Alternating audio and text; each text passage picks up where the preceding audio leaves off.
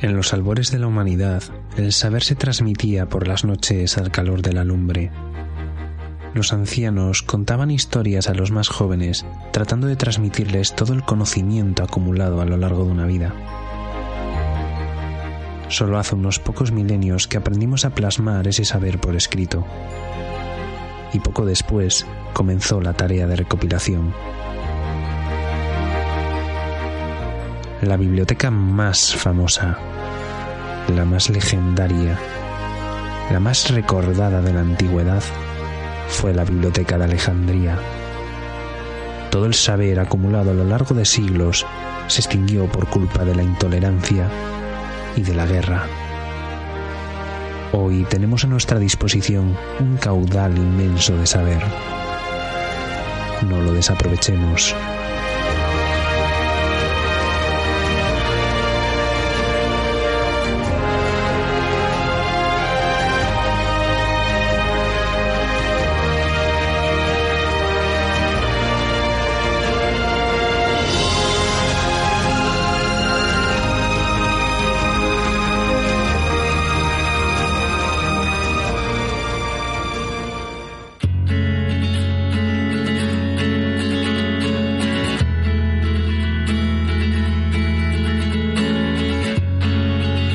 Buenas a todos y bienvenidos una semana más a Aprendiendo de los Libros. Yo soy Aitor y hoy vamos a tener con nosotros a una invitada muy especial. Este programa me hace especial ilusión porque Aprendiendo de los Libros, a fin de cuentas, va de eso, de libros. Y hoy, por primera vez, vamos a entrevistar a una autora que está escribiendo una saga que no va a dejar indiferente a nadie. La saga se llama Negro y Blanco y su primera novela se titula La élite Diarios 2010. ¿Empezamos?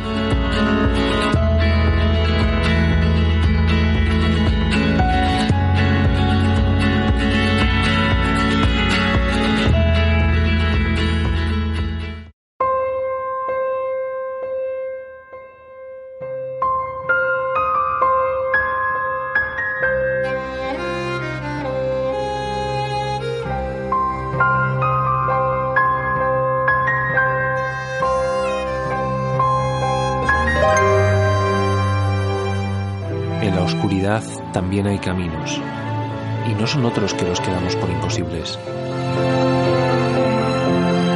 La élite, Diarios 2010, de la saga Negro y Blanco, de Sildara.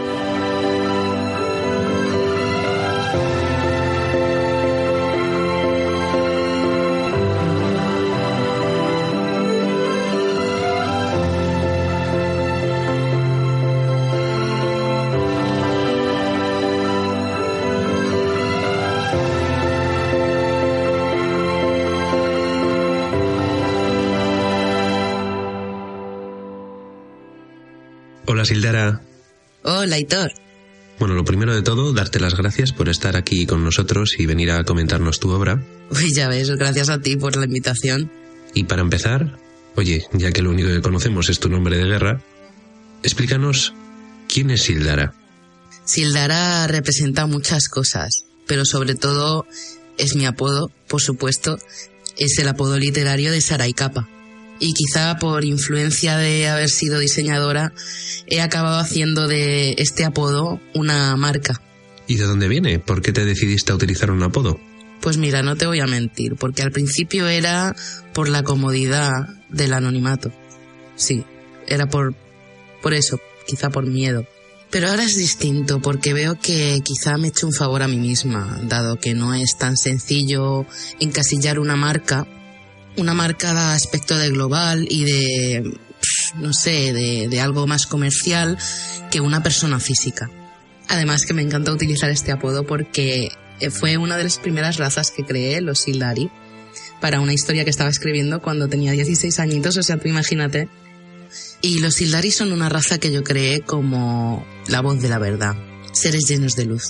Entonces, Sildara es algo así como mi voz de la verdad, eh, la luz que va a iluminar cualquier oscuridad. ¿Y ahora te da igual que la gente conozca tu nombre real? Sí, a ver, a estas alturas ya me da igual totalmente que se conozca mi nombre.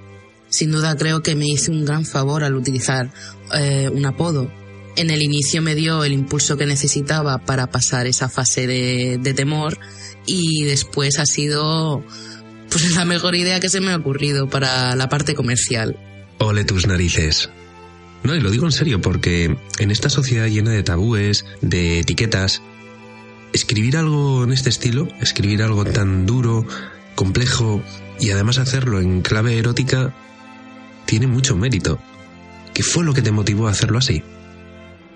Bueno, fueron varias cosas. Lo que pasa es que una de ellas, aunque no sea la principal, fue que yo siempre he tenido un gran afán de superación. Siempre. Y lo que siempre me ha gustado es superar mis propios miedos. Y en este caso yo creo que fue por ese temor tan ridículo que tienes a zambullirte en este tipo de escritura o a saber que puedo con esto y más. Aunque sobre todo está la parte en la que veo que las cosas no van bien. Entonces, si la peor oscuridad que podamos imaginar se corresponde con cosas que pasan en la vida real, en ese momento ya lo cambia todo.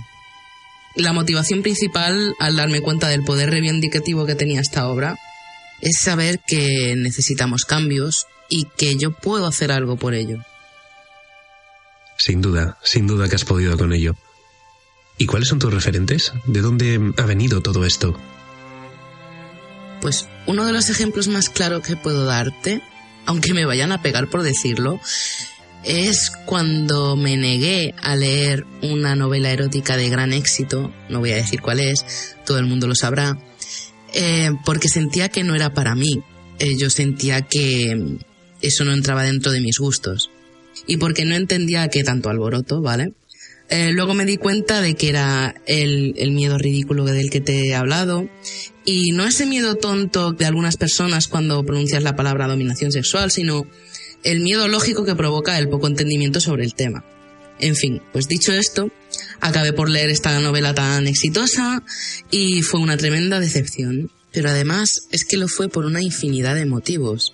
En, en cómo estaba escrita, en sus personajes, fue un chasco, totalmente un chasco.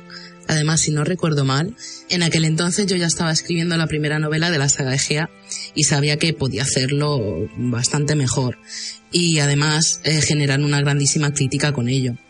Decía José Cela que la más noble función de un escritor es dar testimonio del tiempo que le ha tocado vivir, Así que yo me lo he tomado como una misión prioritaria. Anda, ¿tienes otra saga? Si fuera solo una saga, no te puedes imaginar en los fregos en los que me meto. En fin, tengo varios relatos en, en, proceso. Lo que pasa es que, claro, eh, son proyectos que estoy dejando ahora mismo en pausa para poder sacar la primera saga de negro y blanco y luego ya retomar con la siguiente y por lo que he podido saber, a mis lectoras y lectores les interesa mucho la saga de Gea, aunque la temática no tiene mucho que ver con lo que estoy escribiendo ahora, que es la erótica. Es más fantasía, es eh, sobre poderes naturales, eh, algo más tirando al budismo. Eso es lo mío. Pero claro, me estoy preparando para ello porque escribir fantasía es mucho más difícil de lo que uno puede imaginar, y más de la manera en la que yo me meto en los personajes. Yo sé que GEA va a ser algo muy diferente a todo lo demás, pero estoy haciendo el proceso con otros proyectos para ir aprendiendo. Por ejemplo, yo sé que a mis lectores también les interesa la de Quinta Esencia, que vieron los primeros capítulos, y la colección entre comillas, que va a ser algo muy especial. Así que como puedes ver, tengo muchos proyectos para el futuro. Dios, no paras. No, pero, pero lo mejor de no parar es que siempre estás activa entonces siempre estás aprendiendo más y mejorando, sobre todo mejorando.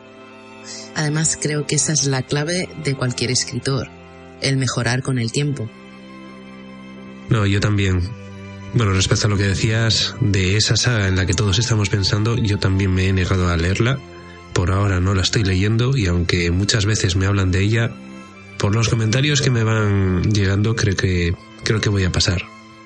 Pero bueno, dejando este ejemplo, digamos, tan conocido, ¿qué opinas de la literatura erótica o del género erótico en la actualidad? Pues te puedo dar un ejemplo que aún me tiene con la boca abierta. porque hay una novela americana que está triunfando de una forma increíble y eso que va de sexo con dinosaurios. No he tenido el honor de leerla, ¿vale? Pero con ello te puedes hacer una clara idea de cómo va la literatura erótica actualmente. Eso es muy bien. Ciencia ficción mezclada con fantasía quizás y, y erótica. Nunca lo había visto. Bueno, habrá que investigar un poco es que no tiene ni pies ni cabeza, puede triunfar porque sea el boom del momento o simplemente porque tiene la, la publicidad que necesita. Incluso si no es buena, hay algunas buenas obras de erótica y hay algunas que no son tan buenas pero que tienen una publicidad que los hace vender pues como si fueran un éxito total. No, yo sobre todo la literatura erótica estoy viendo en la actualidad, no sé si, si opinas algo similar, suele estar muy mezclada con, con el género romántico y da la sensación de que se está orientando específicamente al público femenino. Bueno, aunque no me faltan lectores masculinos, debo decir que sí, que, que, en este momento sin duda lo es. Es una temática que interesa más a las mujeres que a los hombres, a excepción de algunos casos concretos. No sé si porque las mujeres tienen a lo mejor más capacidad introspectiva que un hombre. Eh, puede ser simplemente que los hombres no le dan la importancia que merece la, la ampliación de su conocimiento sexual pero tampoco voy a imponer eh, mi opinión teorías sexistas porque igual que hay mujeres que se cierran en banda en cuanto escuchan la palabra sexo, también hay hombres que tienen una gran capacidad de superación y de introspección. Esto ya entra en la cantidad de tabúes que una persona se deja imponer. Como tú has dicho, se está orientando. Es decir, sí, no te voy a negar el hecho de que se está orientando para las mujeres, pero ¿por qué no va a ser algo de hombres? Tanto el género romántico como el erótico. Yo tengo una cosa muy clara, y es que leer no tiene sexo, eh, siempre es un placer para todas y para todos por igual, porque siempre te aportará algo útil. Hombre, después de leer tu novela, yo sinceramente no sé si me atrevería a calificarla de erótica. Yo más bien diría que es una crítica brutal en la que además hay sexo, sexo duro, BDSM, pero no solo BDSM. Hay una carga emocional en algunas escenas increíble. Sí, lo cierto es que sí. Em, este libro tiene muchísima carga emocional, tiene escenas, por supuesto, de sexo, sexo que a veces es mm, violento o no consentido como pasa en algunas escenas, y hay otras escenas que son simplemente algo más erótico, algo más romántico. Tiene un poco de todo, digamos. Quizás eh, esa sea la mayor diferencia con la literatura erótica que yo he tenido la posibilidad de leer. Perdón, que yo he tenido la posibilidad de leer en la actualidad. ¿Qué es lo que crees que te diferencia de, de esa literatura más comercial? Pues lo cierto es que lo que he podido ver de las novelas más comerciales es triste, pero cierto, y es que no se cuida el trasfondo de la historia, eh, no se hace nada nuevo, son tópicos y personajes descuidados que se describen a base de etiquetas, tramas muy simples para que el público piense lo menos posible y eso llega a ser triste, porque tú te encuentras con una novela con un trasfondo bueno, con personajes profundos y es que te llena mil veces más que a lo mejor una novela que se está vendiendo por todo lo alto, pero luego te encuentras con que es llana, no tiene nada, es simplemente una historia del montón que no se va a quedar en ti, no, no va a hacer mella. No, no te dice nada, no te da un mensaje. A mí, por ejemplo, me encanta lo que es personalizado, lo no estándar y me gusta motivar a mis lectores a que le den mil vueltas a lo que leen para sacar sus propias conclusiones al respecto de lo que leen, de las, de las situaciones en las que se meten, junto con los personajes. Es que las novelas simples son un claro reflejo, en mi opinión, de cómo anteponer los beneficios de una novela sin importar el mensaje que dan. Y, y su valor natural, el aprendizaje al que nos conlleva pensar y opinar de forma individual, se pierde. Pues sí, totalmente de acuerdo. Y sabes una cosa que me encanta de, esto que estás haciendo, que refuerza precisamente ese mensaje. Cómo estás metiendo la música en algunos capítulos. Es increíble cuando, cuando te pones de fondo la música y lees esos capítulos, cómo de verdad te sumerges en ellos. ¿Por qué has hecho esto? Bueno, yo considero la música algo muy importante, ya no solo porque para mí tenga un sentido, sino porque creo que le da un sentido a las cosas más allá de lo que, de lo que pueda poner con unas pocas palabras. Para mí es un complemento que no puede faltar. La música sana, la música motiva eh, y transmite. Creo que no hay revolución humana que no se haya hecho a través de la música, así que ¿por qué no? Estamos hablando de un libro de casi 700 páginas, con una trama muy bien hilada y que además va a tener continuación, ¿verdad? Hombre, eso está claro que tiene continuación. Lo primero, porque si no me van a colgar. Todos los que están enganchados a la saga me cuelgan, como no tengan la continuación. Y lo segundo, porque va a ser una saga larguita. Todavía no la tengo totalmente asegurada de decir van a ser tantos tomos, pero sí, por ahora, por ahora yo creo que mínimo cinco serán. Ten en cuenta que este primer tomo de la saga son tres novelas, tres juntas. Así que en ello estamos. ¿Cuánto tiempo llevas en este proyecto? Pues ya van a ser seis años que empecé a escribir la saga de negro y blanco, que se dice pronto, vamos. ¿Y cómo te has decidido a autoeditarlo? Tal y como está la situación económica de alguien que ha pasado los últimos casi seis años de su vida compartiendo gratuitamente cada capítulo de esta saga con su comunidad de fans, son matemáticas puras. Em, para los que me conocen, ellos saben que para mí, pues el dinero y la fama de quien da el bombazo con sus libros importa poco si estos no se lo merecen. Entonces, una buena novela debe ser, desde el punto de vista del lector, como el perfecto regalo que le has hecho a mano a cada paso.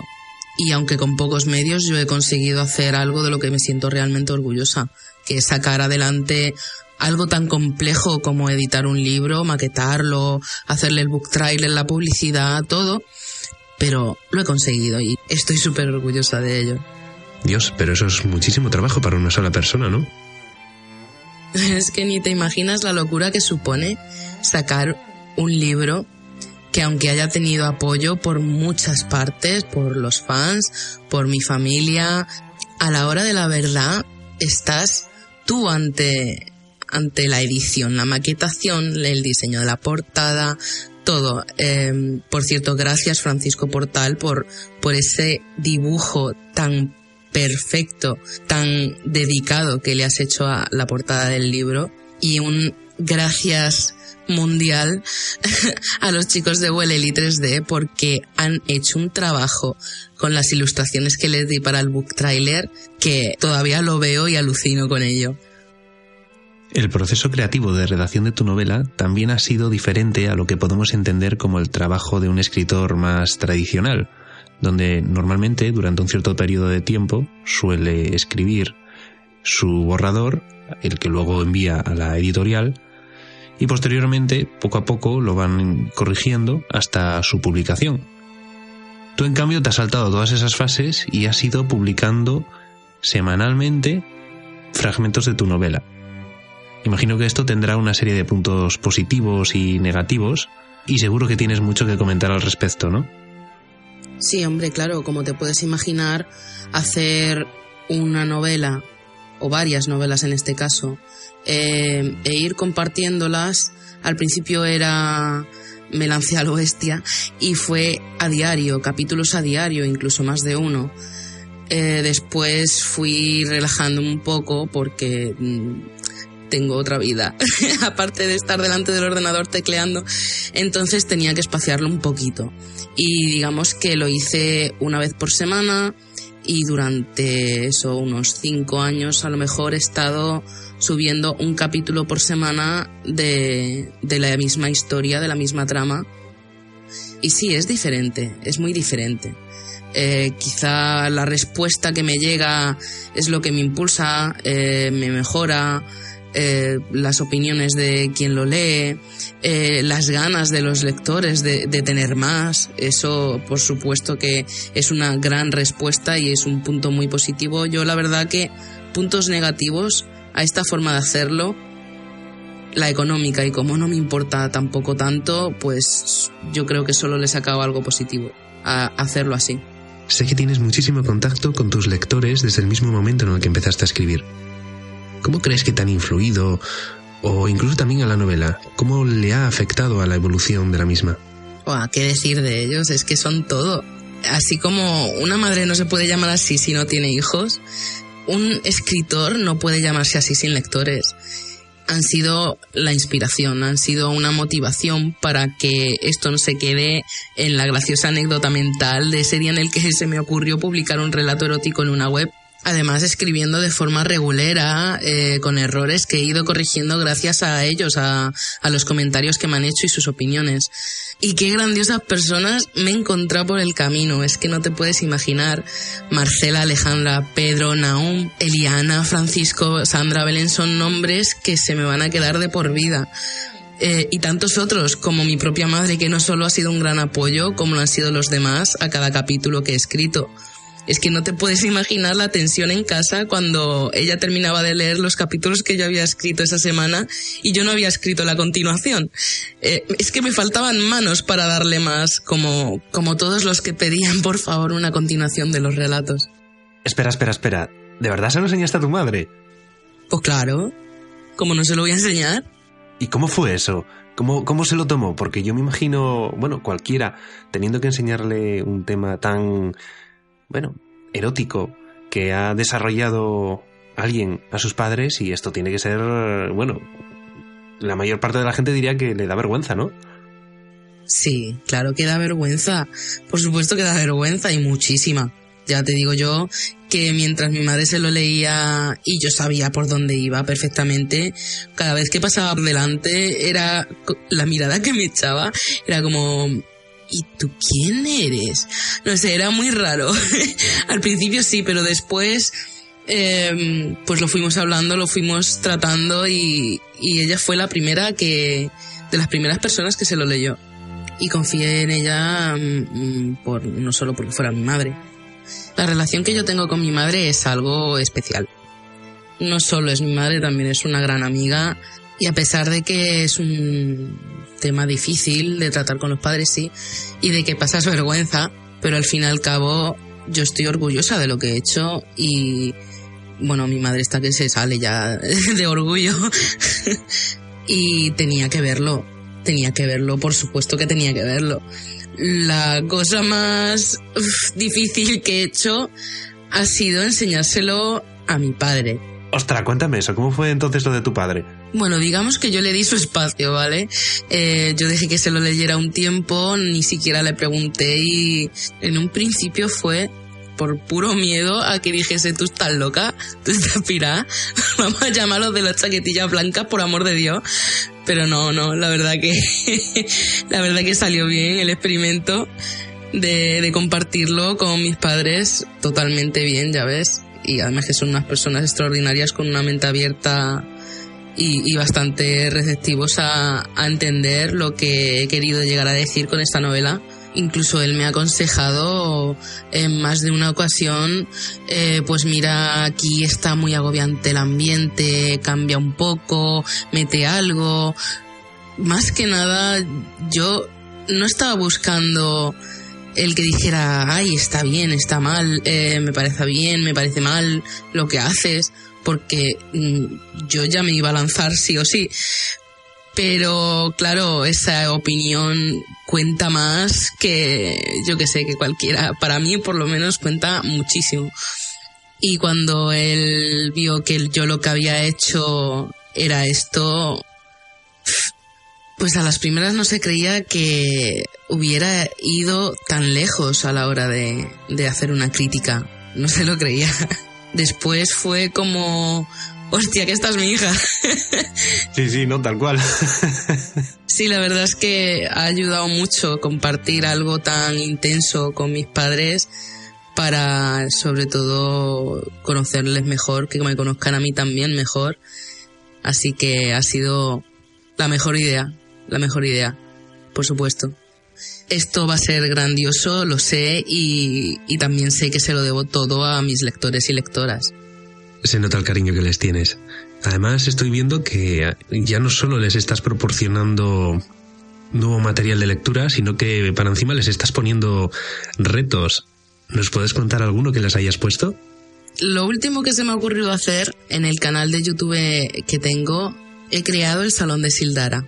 Y a través del primer episodio les propuse un reto eh, con el que ganar pues muchos premios, eh, sobre todo de, de, la obra, marca páginas, fondos de pantalla, un póster, eh, pero también algo que, que me gustó mucho la idea y no me he privado de ello, eh, de darles el 50% de descuento que lo tendrán para San Valentín, porque ya lo consiguieron. Francisco Hipólito Álvarez ya consiguió esa parte del reto para todos. Entonces yo les regalé eh, la promesa, les hice la promesa de, darles el 50% para San Valentín en el precio del libro digital y aún están eh, consiguiendo la última parte del reto que es el 100% de descuento para todos durante un tiempo limitado en la versión digital del libro. Y hoy les vengo con una sorpresita que me he guardado para este momento y es que todos los que hayan comprado el libro físico, el libro impreso, pueden descargarse gratuitamente la versión digital. Anda, ¿y de verdad vas a regalar tu primera novela? Sí, por supuesto, sin ninguna duda. Como ya he dicho, mi objetivo no es la fama ni el dinero que pueda aportarme este libro. Eso si tiene que venir, vendrá. Eh, pero para mí no es lo más importante. Lo más importante es regalar emociones con mis palabras. Que la gente sepa de lo que va, que conozca la historia, que conozca la saga de negro y blanco, que conozcan a Sildara y lo que representa. Y esta primera novela es simplemente una una pequeña llave para ello. Aunque el objetivo siempre va a ser el provocar una reacción con esta crítica tan realista que propone miles de interrogantes. Dios, es admirable lo que estás haciendo. Bueno, la publicidad se tiene que hacer de alguna manera, ¿sabes? Y yo creo que esta es la correcta. Bueno, y ya que lo vas a realizar, cuéntanos qué es lo que tienen que hacer para conseguirlo pues el reto en sí consiste en siete pasos, eh, a cada cual se van a ir llevando premios. Y bueno, está explicado, por supuesto, está en YouTube, en el primer episodio del Salón de Sildara, si quieren participar. Eh, pero donde mejor está es en el blog, porque ahí están todos los pasos a seguir hasta llegar al último. Y a cambio de superar esa parte del reto se llevan un minillo eh, que es esa miniatura con la que yo he hecho el salón de Sildara, pero de forma personalizada para ellos. Entonces, hay una persona que es Sandra del Paso Cañigral, que ha conseguido ser la primera en superar esta parte del reto y, tiene su mm, diseño de mini yo y la he invitado también a que venga por aquí, por esta entrevista y, y pueda hacer unas preguntas en nombre de la comunidad negro y blanco que es la comunidad de fans de la saga en Facebook. Perfecto, pues... Sandra, ¿qué preguntas tienes para Sildara? Hola Sildara y Aitor, ¿qué tal? Pues tengo dos preguntas. La primera, ¿los personajes del libro están basados en algún conocido tuyo? ¿Y a qué personaje le tiene más cariño? Ya nos veremos en tu salón en otra ocasión.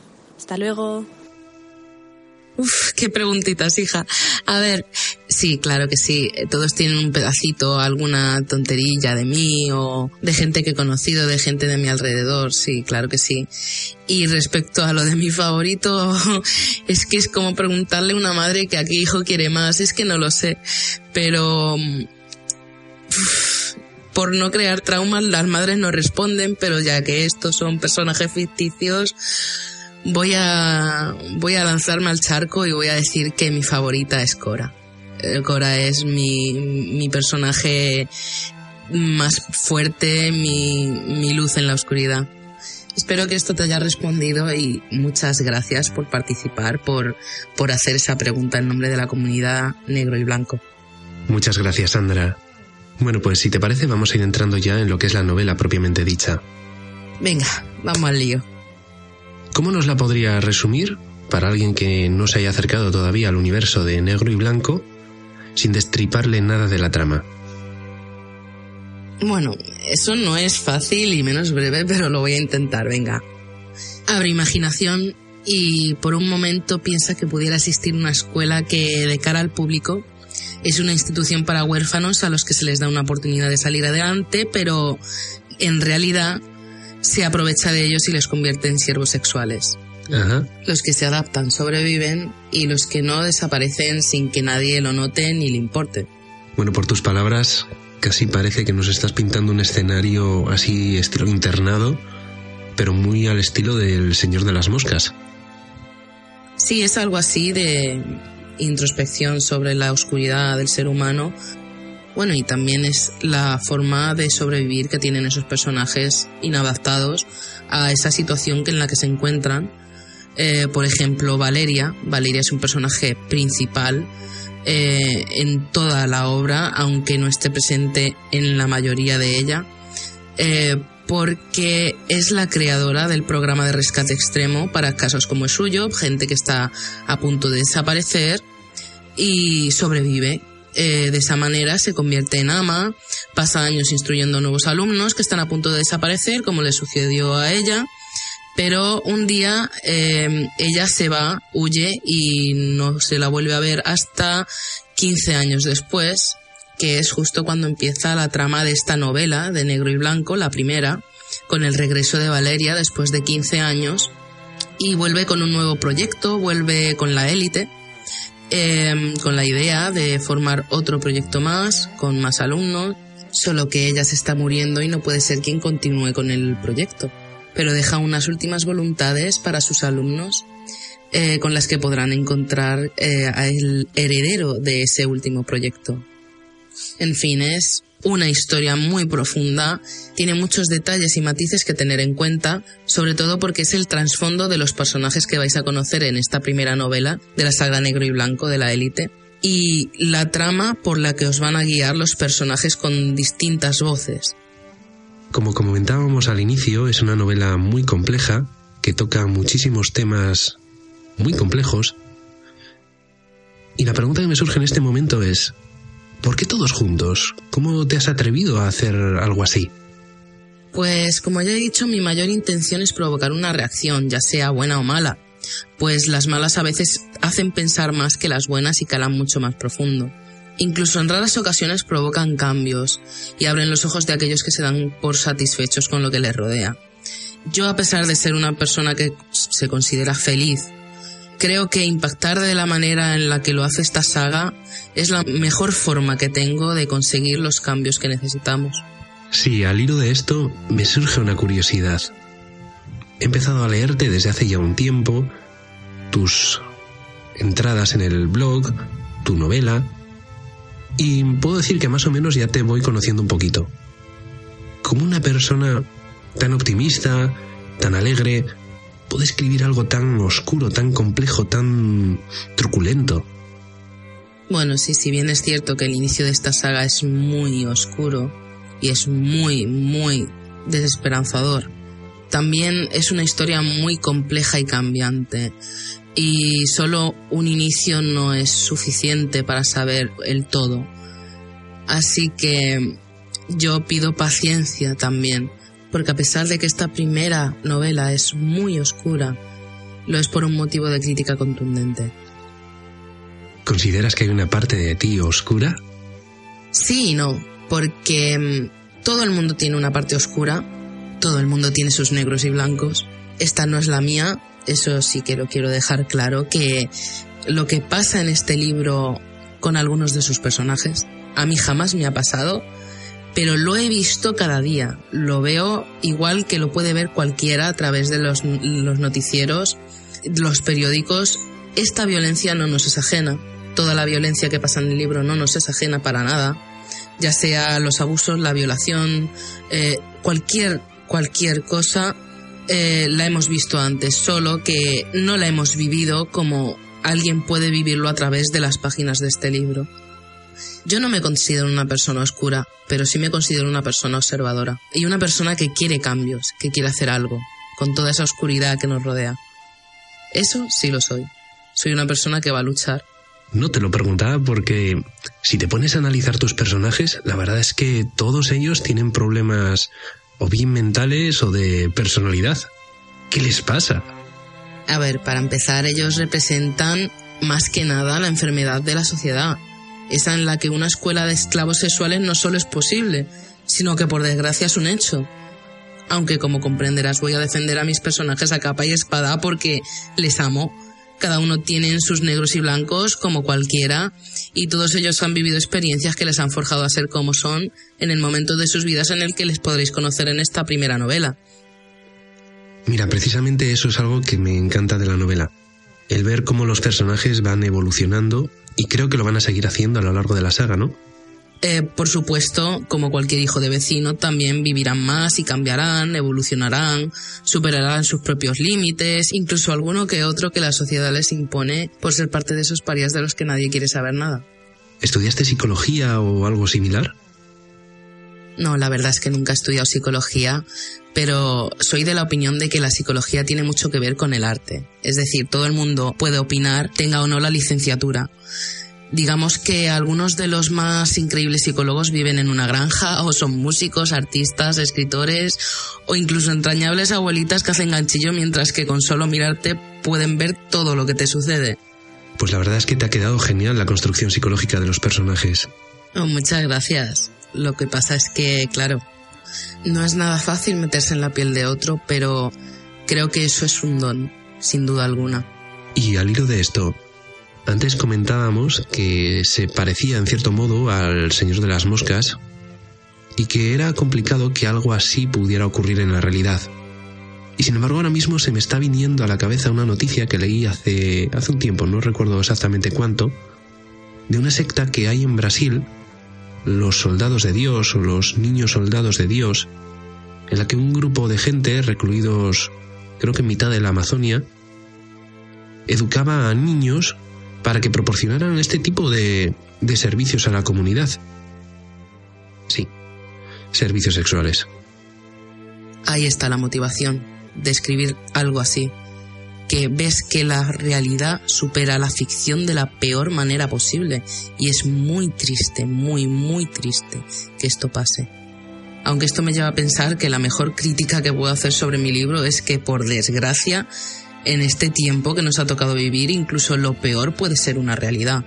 Es más, es que creo que la parte fantástica de esta novela es cuando las cosas cambian a mejor, cuando ves que tras los errores sus personajes afrontan las consecuencias. Sí, la verdad es que es una pena. Es uno de estos tabús de los que es bastante incómodo hablar en nuestra sociedad, pero no por ello deja de estar presente. Y en esta línea otro, otro tabú que tenemos, bueno, prácticamente desde siempre es cómo disfrutamos nuestra sexualidad. Y en la novela se explora un mundo que mucha gente desconoce, hay muchas malinterpretaciones de, cómo es el BDSM. No sé si es quizás por los personajes, por lo que comentábamos antes, los problemas mentales o de personalidad que pueden tener, no sé qué opinas. ¿Puede quedar un poco contaminado el mundo del BDSM con estos personajes? Tienen sus traumas, no lo voy a negar. Y su educación sexual dista de ser algo tradicional, eso también lo sé. Pero en esta novela em, apenas hay un atisbo de lo que es en realidad el BDSM del que he ido informándome sobre la marcha, pues era totalmente desconocedora de hasta qué punto el ser humano ha desvirtuado el significado del placer y más del amor. Yo lo que he hecho ha sido poner las partes más sádicas del BDSM que aparecen como castigos. Castigos a los errores de los personajes, es decir, utilizar el BDSM como terapia. Es lo que he hecho yo. Y las partes más suaves, eh, como más de una escena de Rosalie y Seúl, son el punto de inflexión de lo sexual y erótico del BDSM. Son los premios de esa terapia, digamos. Así que yo creo que no, no voy a desvirtuar el mundo del BDSM porque yo creo que en lo que he tocado el BDSM lo he plasmado bastante fiel a lo que es el BDSM. La parte más dura de la parte más suave. En esta novela sobre todo lo que he hecho es separar las partes negras y blancas del BDSM y ya dejo a opinión del propio lector cómo tomárselas. Porque hay gente que ha visto más, menos BDSM y se lo toma como un gris clarito. Cuando hay otros que se lo toman como un total negro. Entonces, eso queda muy a ojo del espectador, digamos. ¿Y por qué la gran mayoría de los personajes que podemos definir como tóxicos en la novela son hombres? La verdad es que no puedo estar de acuerdo contigo en esto y te voy a decir por qué, aparte de mi opinión sobre la gente tóxica. Si me preguntas a mí sobre gente tóxica, no te voy a señalar a la de mis libros, porque dentro de lo que cabe son el resultado de una sociedad tóxica, de tradiciones y religiones. La parte tóxica de estas, no la parte de la fe, que es lo bonito, la parte del amor sin condición. Son las partes de las tradiciones, las educaciones y las sociedades tóxicas lo que transforman al ser humano en algo tóxico. El ser humano, en mi opinión, es un ser libre, o debería ser libre. Es ilimitado y capaz de todo. Y estas sociedades, estas educaciones, estas religiones que tenemos hoy en día, lo están transformando todo en una cifra, en una especie condicionada, una etiqueta mal puesta y sobre todo nos están transformando en siervos, en prisioneros. Eso es lo tóxico. Pero si hablamos de gente tóxica, sin duda el caso más claro es el de Valeria y su famoso odio. Y puede que aún no conozcas a este personaje como yo, porque su propia historia es algo que tengo pensado para el futuro, pero te aseguro que no será para tomárselo a la ligera. Y también está el caso de Rosalie. En menos de tres capítulos ya te da una clarísima visión de la enfermedad que su carácter, clase y educación de alto standing le han provocado. Es narcisista, es cruel, es soberbia, en fin, la soledad, la culpa, la venganza, la rabia, el odio, esas son las enfermedades de mis personajes. Incluso en los masculinos, las influencias religiosas y sociales tienen más peso que las supuestas enfermedades que tienen a simple vista. El choque con unos personajes tan complejos es, difícil de encajar y, y yo lo entiendo, es de todo comprensible, pero cada uno tiene un porqué. Sí, la verdad es que me he dado cuenta que tienes personajes muy diversos, muy dispares, que tienen muy pocas similitudes unos entre otros. ¿Se debe a que querías destacar algo o, a qué concretamente? Claro, al darle una profundidad tan grande a estos personajes, pues hay mucho más que apreciar de lo que se ve a simple vista. En esta novela se puede ver perfectamente que Eric es el contrapunto de León. Él no es consciente cuando pierde el control, no es el mismo, pero León, que, comete los mismos errores de forma consciente, no sufre las consecuencias que sufre él. Por otra parte, Rosalie es el contrapunto de Verona. Una sufre un castigo psicológico más que físico y otra sufre un maltrato físico brutal, tanto como lo es una violación. Sus castigos son injustificables por donde los mires, eh, mm, se sobrepasa mm, por, por mucho la capacidad de una persona de superar algo así y aún así ellas quizás sobreviven de maneras diferentes, pero el cómo sobrevive cada una de ellas y la fortaleza que demuestran para seguir adelante a su manera es lo que importa en estos casos que tan cerca están de la realidad de muchas mujeres, incluso a la tierna edad a la que lo viven ellas. Aquí la realidad vuelve a superar a la ficción porque hay muchas mujeres que no se recuperan de lo que viven y que no tienen la ayuda que necesitan. Mira, precisamente esa escena que comentas, la de la violación, a mí me dejó completamente impactado. Ya no solo por la crudeza de la, de la escena, sino también por la dulzura, en cierto modo, con la que lo cuentas. Estremece aún más. Y es algo que valoro muchísimo de, la novela, porque al igual que, bueno, por poner un ejemplo que todo el mundo conoce, ¿no? En Juego de Tronos, los personajes, los que al principio odias, al final les acabas cogiendo, no voy a decir aprecio, pero sí que comprendiendo más sus, sus intenciones. Pues eso me pasa también con, con León y con Eric y con todos estos que al principio dices, Dios, es que son horribles, al final de todo, por la forma en la que lo cuentas, por reflejarnos sus puntos de vista, no voy a decir que acabes disculpándoles lo que hacen, pero sí que eres capaz de meterte en su mente y entender por qué están haciendo lo que hacen. Y en este sentido, en esta sociedad tan políticamente correcta donde no puedes lanzar una opinión distinta a la de la mayoría, ¿te preocupa que en cierto modo puedan acusarte al narrar esta escena, como comentábamos, de que se está haciendo una justificación de la violación? Meterse en un personaje no significa que estés de acuerdo con todo lo que hace, ni tampoco que hayas vivido todo lo que él ha vivido. Simplemente es un don de empatía, y ese don de empatía lo tienen todos los escritores. O lo deberían tener, vamos. Em, y lo cierto es que al principio quizá sí tenía algo de, temor a que dijeran eh, que yo justifico el, la violación, pero ¿cómo se puede decir eso cuando sufres con el personaje? Lo estás sufriendo. Tú cuando lo lees esa escena no lo estás disfrutando, lo estás sufriendo. Queda mucho a la propia opinión del lector, eso por supuesto, y a nadie le voy a quitar su opinión. Si quieren opinar eso, allá ellos. Pero yo puedo decir que no, bajo ningún concepto pueden decir que un escritor, al tener la empatía de meterse en su personaje, puede justificar un acto como puede ser el asesinato o puede ser el maltrato. La cárcel estaría llena de escritores si fuera así. Y en este caso la crítica es lo que cuenta. Y aquí tengo una gran crítica que hacer. Imaginad por un momento que esta novela la escribe un hombre. Dios, la verdad es que no quiero ni pensarlo. Ahí he llegado yo a entender que la igualdad que estamos siempre buscando entre hombres y mujeres vamos a tener que mirarla un poco más con lupa. No me canso de repetirlo, pero me parece increíble cómo cada personaje tiene su propia voz. ¿Ya lo conocemos todos sobre ellos o aún van a seguir evolucionando más?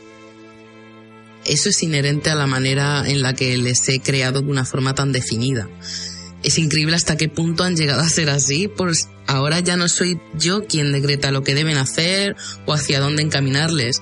Son ellos mismos, con sus propias motivaciones y carácter, los que deciden cómo sigue la historia. Es como si tuvieran vida propia. Y cada paso que den, cada vivencia que les afecte para bien o para mal, repercutirá en el personaje y le hará cambiar y evolucionar, como a cualquiera. Bueno, pues con todo esto creo que la gente puede hacerse una idea de lo que se va a encontrar en tu novela y el universo negro y blanco continúa. ¿Cuándo podemos ver el siguiente libro? Em, ya he apuntado en el calendario de este año la fecha, pero voy a jugar el papel de ser mi propia editorial y, y la voy a reservar por cualquier imprevisto que surja. Pero digamos que antes de que acabe el año llegará la segunda parte. ¿Y no nos das ninguna pista de lo que queda por venir? Venga, vale. En la carta al lector que os dedico antes de iniciar esta primera obra, hablo sobre el descenso en la oscuridad con un objetivo en concreto, que es rescatar la luz de la verdad. Ha sido una inmersión profunda para algunos más que para otros, pero ya se empieza a atisbar el resplandor que impactará incluso más que la oscuridad que habéis visto. Ahora es cuando viene lo bueno. La segunda novela traerá el inicio de la élite, con todos los personajes que ya conocéis y todos los alumnos que aún faltan de conocer del pre. Lo que sí puedo adelantaros es que tendrán todos un mínimo de un capítulo eh, desde sus propios puntos de vista para que os volváis a sumergir en las turbulentas aguas de negro y blanco.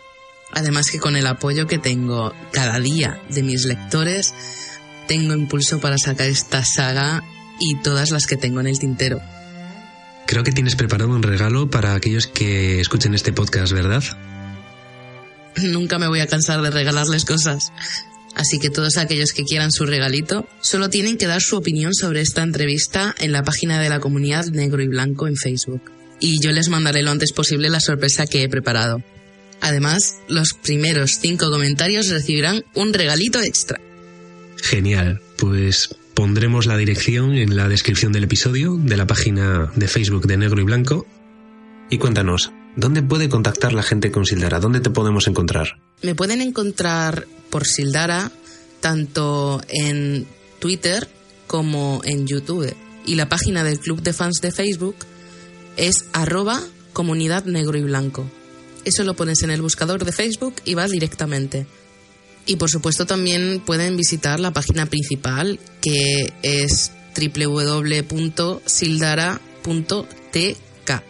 té de Tarragona cada kilo. Y el libro lo pueden encontrar por Amazon, buscando por el nombre de escritora, por Sildara. Pues nada, por mi parte, simplemente darte las gracias por haber estado aquí, por habernos presentado esta novela, darla a conocer a aquellos quienes no la conocían todavía, animar a la gente a que la lea porque de verdad que merece la pena. Nos vemos antes de fin de año en una nueva novela. Eso espero.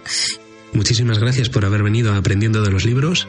Gracias de verdad por tu cercanía, por las respuestas sinceras, por haberte animado a explicar algo tan oscuro y por habernos dado ese rayo de esperanza de que todo lo malo tiene un final. Muchas gracias también a ti porque me lo he pasado estupendamente en esta entrevista. No le perdáis la pista a Hitor porque tiene mucho, mucho que decir. Un beso. Otro para ti.